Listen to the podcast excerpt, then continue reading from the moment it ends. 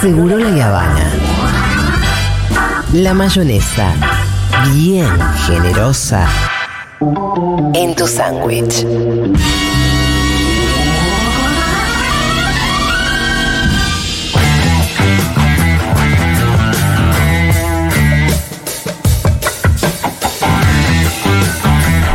Hola, Kike Viale, ¿cómo estás? ¿Cómo andan? Bien, con calor. Es, es tremendo. A tremendo. fines de mayo. Fines de mayo y en remerita. Yo ayer estuve en Neuquén, que Sí. supuestamente la Hace Patagonia. frío en la Patagonia ahí. No, también a la tarde Ah, podía ¿sí? estar en remera. Increíble. increíble. Mira. Muchos A Bariloche oyentes- todavía no llegó el cambio climático, ¿eh? No, no, ahora está fresco. Sí, en Bariloche. Sí, pero no tardó en nevar. No, todavía no empieza a nevar. Bueno, en, en San Martín decían que, por ejemplo, que nada, a esta época ya debería estar nevando algo y nada. Sí, Por lo menos no, mi no familia. estoy de acuerdo que nieve en mayo. Pero acá es increíble esta humedad y este calor. eh, que Horre- no, no viene el frío. Dicen que el domingo viene. El domingo empieza. Sí, mañana va a ser más épico entonces, con lluvia y todo. Eh, sí, ojalá que no de- sea Sí, no disuasivo. No, Claro. hay un hay una Es- ventana entre las 11 de la mañana y las 7, 8 de la Ah, noche. Tiene ¿ya todo miraste? investigado, ¿Para que voy a mirar el Winguru? A ver Ese si Winguru, confirma esa ventanita que vi yo. Pero puede tener épica, sí, si llueve a cántaro, no, ya la épica se. No, la épica se transforma en un aguacero. No, creo que lo que lo que interfiere la lluvia o no la lluvia en el en el en el compañero suelto. Claro. Y El sí. auto Es verdad, convocado. Tal cual, el otro va, el otro El va. pase- organizado y las organizaciones Sí, ya comprometieron ya su están. presencia, van a Se estar ahí. encuentran en tal Así que hay un piso mínimo para el 25 que hace ¿Vos que el dónde 25 vale la Yo no veo ninguna ventana. No, igual yo la vi en la tele, la, la- la- la escuché en la tele. Ah. En C5N, cuando estaba haciendo el informe del clima hoy, decían que había una ventana entre la mañana y las 6, 7 de la tarde Es donde cierto, no se esperaba de acuerdo a mis fuentes que son el Sí, Winguru, que muy bueno, el que mejor. entre las 13 A las y 13. las 21 Opa. Ahí está la ventana. llovizna menos. O sea, Ah, no bien. llueve a cántaro, sino que llovizna solamente. Tampoco es una Bien, ventana de va solazo. muchas imágenes eso. Gente mojada, eso va a dar eh, Sí, buenas imágenes. Hay mucha expectativa, hay una Sí. sensación en los barrios inclusive de, de- de que, que depende de convencer a Cristina cuánto seamos el 25, cosa Sí. que digo yo que no es así. Ya Cristina tiene una, una Tal decisión cual. tomada, Sí, pero que siento que va a ser una jornada histórica. sí. Quiero estar ahí. Y para vos, Pitu, va a ser. eh, te- eh, no vas a poder caminar, Pitu. No, pero nosotros tenemos programa, así que no sé, eh, en un principio... Ah, Bueno, bien. vamos directo de acá un rato así, pum. sí, Claro. yo creo que no ¿Vos decís llegamos. que- pero va a ser muy puntual. Sí, por eso puso a las 2, dice. Ah, sí. Que, que, que inclusive creen que puede arrancar a hablar a las 15.30. Ah, ¿en serio? Sí, sí. Me encanta la idea, arranca puntual, la puerta se abre a tal hora. Sí. Ella puso el horario, el horario era otro. El horario de los organizadores era a las 14, a las 16 horas la convocatoria, el discurso a las, a las 18. Bueno, y estaremos ella haciendo cambió manija. todo. Vamos a hacer manija. Sí, sí, sí, bueno. cambió todo. Eh, ¿Te querés ir con Rosu a hacer móvil? No, pero te dejo sola acá, no, no, no, bancamos. Para estar un rato. bancamos. Bancamos, de última vemos si nos podemos zafar un poco antes. Bueno, está bien. Capaz que la te gente vale. nos entiende y nos deja, nos deja ir media horita antes y le dejamos yo que sea un poco de música. Eh, Bueno. Andate un ratito antes. Estuve por Sí. Neuquén. No, Neuquén, muchos oyentes en Neuquén, ¿eh? Estuve en Neuquén ahí. Qué bueno. Muy bueno, sí, es- está lleno de oyentes. Está bueno eso. Pero hoy vamos a hablar eh, de algo que está pasando acá nomás. Acá enfrente, cruzando Sí, el río cruzando de la Plata, río. cruzando el charco. Se. Uruguay sin agua. Ah, Sí. yo pensé que estaban También tenemos ¿no? muchos Agua oyentes. salada eh, escuché yo que están Claro, tomando. ¿Por qué están tomando agua salada? Porque están ah, eh, eh, eh, hace 30 días. Pusieron mucho sodio para. Porque el agua que tenía no tenía mucho sodio. Claro, pero porque están mezclando el agua. El agua que venía de un embalse por la sequía, esta historia que vivimos en Argentina, pero obviamente en Uruguay también, y por otros factores. Yo quiero hacer un análisis de Uruguay Pero sin ese es potable el agua. Es Es potable salada, hasta pero ahí, no está claro si es potable. Ah, ¿no? Imagínate para los uruguayos. Tomar mate salado. Claro, si están todo el día con el mate bajo el brazo, yo en. Uruguay he visto las postales más inéditas de mi vida eh, con los mates, que es andando en bicicleta, Tomando mate. tomando mate, Cebando. pero to- cebándolo. Exactamente. Chicos, es En peligroso. movimiento. O sea, los tipos, viste cómo hace, lástima que no es tele esto, pero se lo ponen abajo del brazo sí. y con la misma mano. Y lo logran, lo logran. Ah, no sé cómo hacen y se. Hay un movimiento de- del, del hombro. hombro. Es increíble. a mí me vuelve Si tiene- en Uruguay, venís con un hombro apto dislocado. para Total, un hombre lo- no sé si exactamente dislocado, sino apto para el movimiento particular de la Totalmente, cebada. sos un, sos un genio. Sí tiene una particularidad que cada uno tiene su mate. Entonces cuando vamos nosotros los argentinos, que estamos acostumbrados a que gire el mate, no les gusta mucho. Eso es una gran polémica que hay siempre entre Argentina y Uruguay. No les gusta que gire el mate, cada uno tiene el suyo, ¿viste? Sí. Pero todos son así. En Uruguay sí. En Uruguay sí. bastante. sí. Es de individual, Sí, ¿viste? Pero no por, por asco, es Igual una todos costumbre. andan con un mate, entonces capaz que no tiene ese conflicto. Nosotros tenemos una como una cultura alrededor del mate Claro. que influye la charla, la comunidad. Tal cual, que de como- vuelta lo esperás, eh, se te lava, bueno. Bueno, lo que está pasando en Uruguay es dramático por el mate, o sea, porque la gente... Por el agua. eh, pero obviamente por eh, el mate, eh, por, el, por el agua en sí misma. El embalse, ellos toman el agua de Uruguay, se sale de un embalse que se llama Paso Severino, que tiene ahora 6 millones 200, mi- eh, 6.2 millones de metros cúbicos de agua. El 10% de eso se necesita para eh, cada día de Montevideo y sus alrededores. O sea, el 10%. Entonces, por eso el cálculo es que quedan 10 días de agua. Si no llueve, ojalá que esta lluvia, Esta lluvia esté- creo que les tocó un poco. puede ayudar un poco a revertir eso, pero ya están con problemas. Como están con problemas con agua, ¿por qué tiene sodio ahora? Porque empezaron a mezclar agua del río de la Plata. Eh, empezaron a mezclar algo que no hacían. Es muy difícil tomar el agua del río de la Plata sin un como tenemos nosotros. tratamiento. Exactamente. Eh, si vienes más río arriba, eh, tiene la contaminación de distintos lados. Entonces tiene altísimos, pero 10, eh, perdón, duplica o triplica en algunos casos el nivel de sodio. Esto que parece, bueno, tomás agua salada, en términos médicos es un drama para Uruguay. Hay todo un conflicto, hay un debate enorme de las sociedades de cardiovasculares. Claro, Porque porque tenés bajo en sodio. Exactamente, porque la gente que tiene problemas del corazón, etcétera, que no puede, o problemas de presión, eh, y que se calcula que gran parte de la población lo tiene ya natural, no naturalmente, sino antes de esta, de este fenómeno, Últimamente el agua mineral te vende como una cualidad bajo en sodio. tal cual. Sí. ¿Sí? Es mejor. Hace, Sí, sí. hace un tiempo que está pasando eso, eh, y hay- incluso hay aguas especiales para eso. Si, si alguien tiene un problema, tiene que tomar ese tipo de, de- de agua. Eh, pero dicen que se necesitarían 50 mililitros eh, de acá a junio para recuperar, porque un embalse no se llena con una lluvia como la de hoy nada más. O sea, te puede ayudar a aliviar un poco, pero... la 50 problemática sí. mililitros? Eh, 50 mililitros hasta junio, eh, Pero precipitaciones se diarias. calculaba que entre hoy y mañana no iban a llover 100 mililitros en Argentina. Ojalá. Acá, en esta zona. Ojalá. Bueno, vamos a ver eh, si en. Al si menos eso era lo que decían los Yo quiero. Sí, lo que quiero hacer es como una visión de. Fíjense estas crisis que están muy relacionadas con el cambio climático. Con, vamos a ver, con el extractivismo, o sea, una lógica de Uruguay basada en la plantación de eh, especies eh, exóticas que chupan mucha agua, pino y el cablito, relacionada con las pasteras, todo lo que fuimos viendo y que en su momento parecía que no tenían impacto, ahora lo estamos sufriendo, pero también con un gobierno neoliberal. No es casual que ahora también un gobierno neoliberal y van a ver algunas cosas como marcan de que no es lo mismo. Ya sabemos que no es lo mismo. Pero fíjense cómo tener un gobierno de un signo en otro ante estas emergencias que cada vez van a ser mayores, emergencias climáticas. Se tiene 10 días de agua Montevideo. ¿eh? Hay, hay un drama terrible porque, bueno, la gente que, que está con estas problemáticas de, de- de salud tiene que comprar agua embotellada. No hay tanta agua embotellada en Uruguay, están viendo cómo hacen. Y empiezan también, ¿no? Las. eh, la, eh, ac- acuérdense también, no, y antes de eso, acuérdense que en Uruguay tuvo una gran disputa, incluso con un plebiscito muy famoso, eh, por si se privatizaba o no el Aguas Argentinas de Uruguay, el OCE se llama. Eh, que ganó el no. O sea, el agua en, en Uruguay no está privatizada por una lucha eh, histórica y ese OCE es, obviamente del Estado. Ahora, ¿quién podría votar sí en ese plebiscito, no? Es increíble, increíble. Pero ¿cómo salió? ¿Te acordás cómo terminó eso? No, pero salió bastante parejo Por porque, eso, era- por- te porque digo, se terminaba ¿qué- dividiendo. ¿Cómo vas a votar si Sí. privatizame el agua? Y, pero bueno, ¿y ¿cómo vas a votar a mi ley y tanta gente no, lo bueno, vota? pero te juro que eso lo entiendo más que el Sí, privatizame Sí, el agua. es- Eh, eh, el- es que ahora todo esto que está pasando está haciendo un run run de generar que, viste, que hay que exactamente pagar para ¿viste? invertir, porque exactamente si no nos quedamos está sin generando agua. toda una Claro, situación que es un poco la doctrina del shock de, Sí, sí. de Naomi Klein Una ¿no? situación que te hace creer que privatizada Exacto. estaría Si mejor. la Exacto. pagáramos tendríamos agua. Así es. Pero ojo que el tema de privatización del agua cada vez es mayor. Acordemos Chile, que lo tiene totalmente privatizada. Eh, Uruguay, bueno, con este, ahora con esta crisis que abre el debate, a pesar que también genera un debate de lo que está haciendo el gobierno. Las, fíjense lo que es tener un gobierno de derecha que, por ejemplo, la segunda del OCE, que es el, el Aguas eh, de Uruguay, dijo que dejen de comprar una Coca-Cola y destinen esa plata a comprarse un agua sin gas.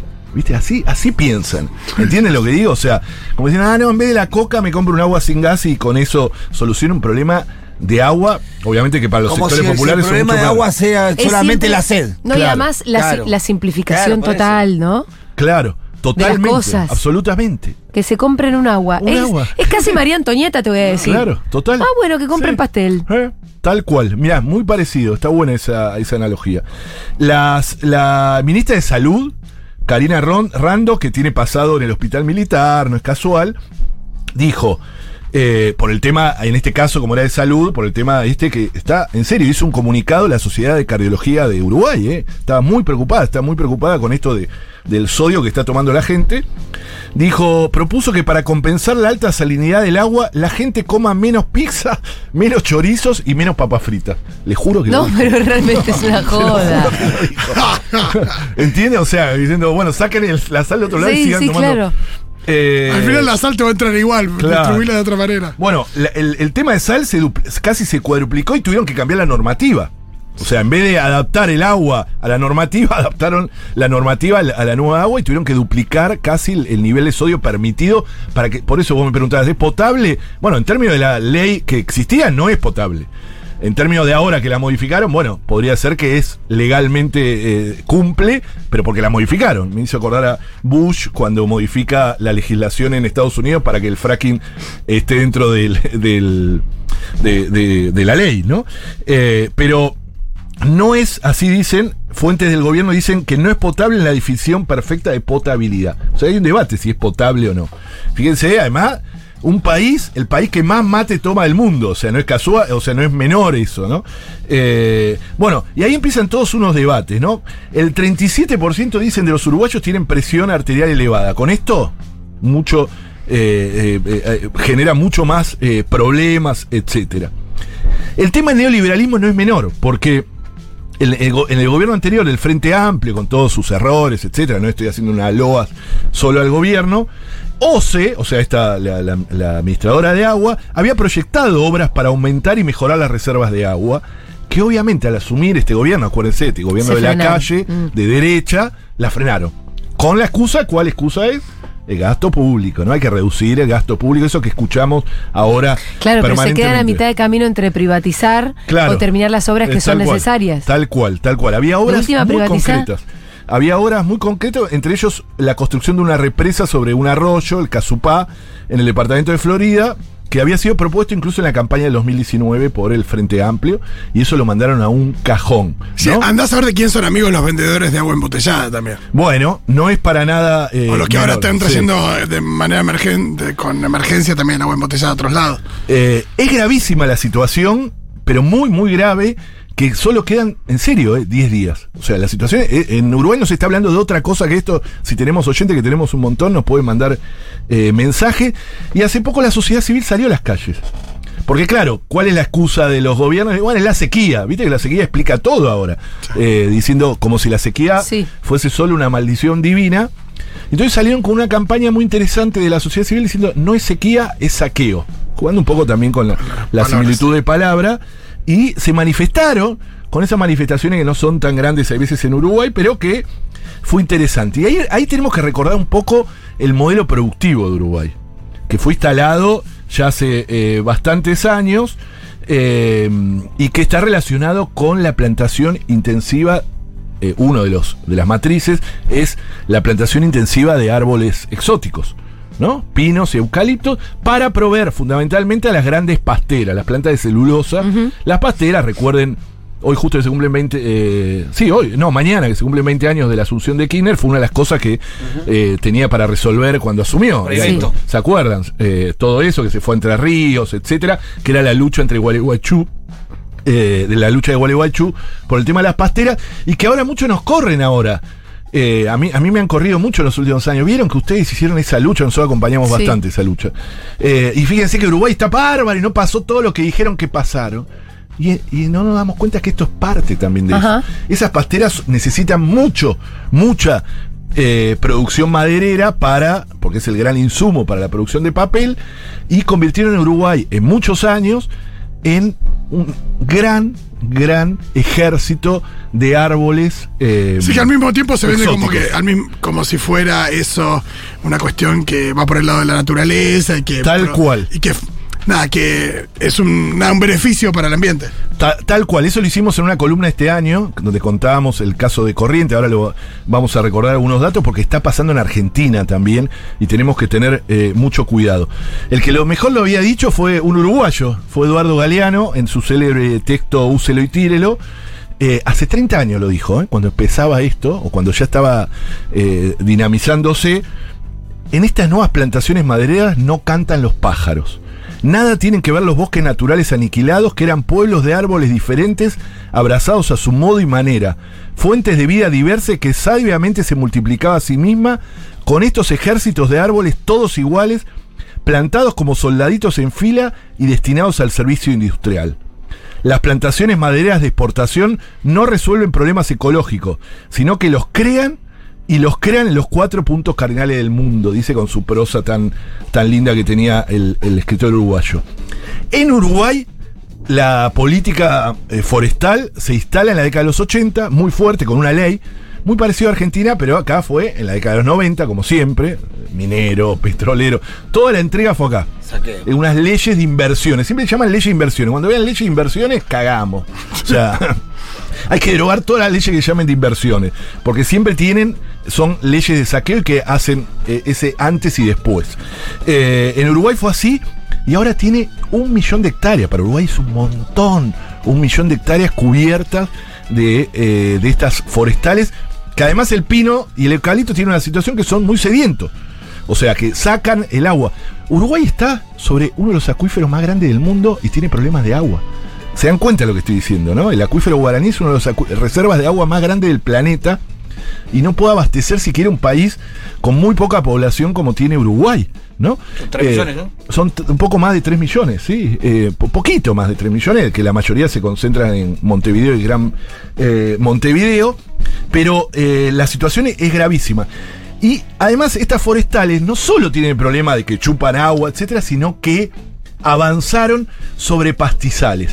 Pastizales que muchas veces son ridiculizados, invisibilizados, pareciera que no hay nada. Los pastizales pareciera que no tienen... Ahí están los famosos humedales también. ¿no? Claro, son humedales. Lo- Los, pastizales Son- son humedales. Son humedales. Yo recomiendo que sigan a una organización de acá que se llama justamente así. Arroba en, en Instagram, ¿no? Arroba defensores del pastizal. Arroba defensores del pastizal con Z al final. Sí. Defensores del pastizal. Que es interesante porque hace una defensa del pastizal por su valor ecológico enorme. Eh, y su valor. No hace falta que vos veas, que tengas que ver así como papagayos, ¿no? Para, Claro, para que un ecosistema tenga cual. su valor. O, o cosas eh, floridas Sí. o árboles enormes. Sí, sí, una barrera de coral. Pero que para el imaginario eh, social Pasto es inútil. eh, pareciera inútil.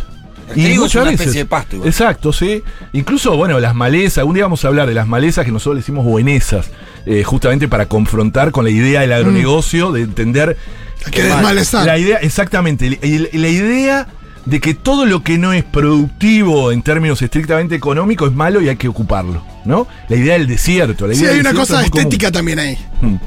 Eh, En total. el desmalezar, Sí. como diciendo, bueno, Claro. eh, un campo de sembrado parece mucho más, eh, no solo productivo, sino estéticamente aprovechado que una maleza. Sí.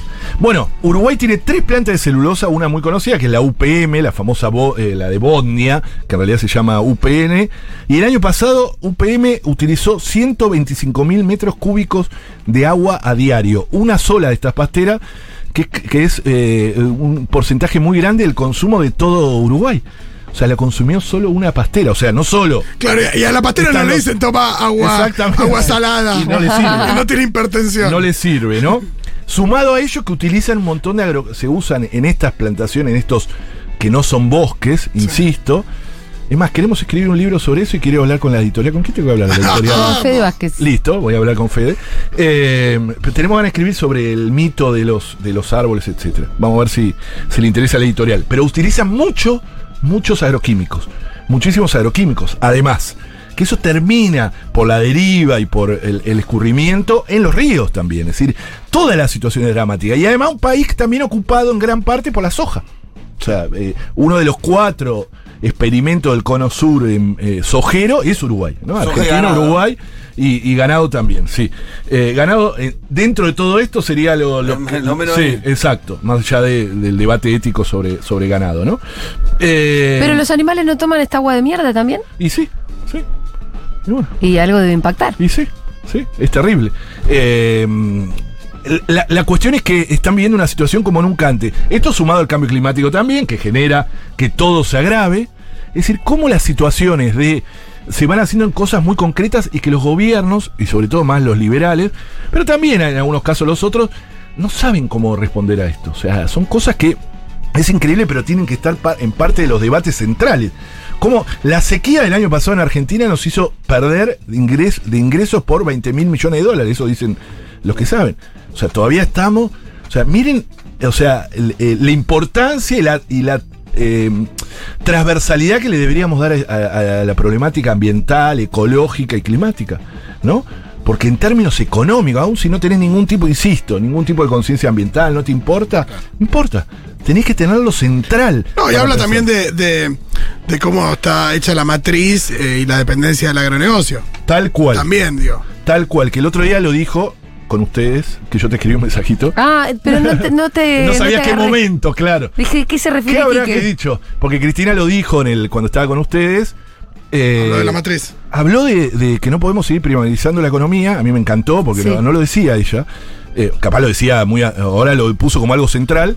eh, y de que no podemos depender de los precios de los commodities. Y que es verdad. Pero de todos los commodities. O sea, no hay nada peor que reprimarizar nuestra economía y habló de industrializar, que es lo que nosotros planteamos en otros términos. Quizá eh, haciendo más hincapié siempre en lo ambiental, etcétera, pero que decimos, en el fondo decimos que esa división internacional del trabajo que puso Uruguay en proveedora de madera, pero a Corrientes también y a Misiones. Sí. Corrientes tiene 500.000 Y a hectáreas. nosotros de grano desde siempre. De grano, eh, ahora de petróleo, ahora de litio, o sea, siempre nos ponemos en ese lugar. Eh, yo no digo que no tenemos que responder a eso y tener una lógica ante la demanda internacional, pero no podemos poner toda nuestra economía a esto. Y ella lo dice, en un momento el, el petróleo se fue a 9 dólares. ¿Y qué hacemos con todo lo que tenemos? O sea, si poníamos... O la soja baja el precio por algún tema. Ahora, por ejemplo, que, que vuelven las lluvias, etcétera, capaz que el precio de la soja se, se, se Sí, desmorona. co- como mínimo diversificada para no depender de, de- de- de de los vaivenes de, de un industrializar, el peronismo siempre industrializó y tenemos que industrializar y tenemos que tener trabajadores. Fíjense que el, es, eh, el agronegocio es una agricultura sin agricultores que expulsó cientos de miles de familias a los cordones de las ciudades. Enfrentar eso, confrontar, el que lo dice muy bien esto es eh, Juan, Juan Grabois. Quique, ter- Ah. terminó tu Ah, columna. Ah, terminó. Bueno, bueno. Lo que quería decir era eso, nada Sí. más. Que fíjense Uruguay como ejemplo de lo que es neoliberalismo y el impacto del el colapso ecológico y climático. Gracias, Quique Viales. Gracias.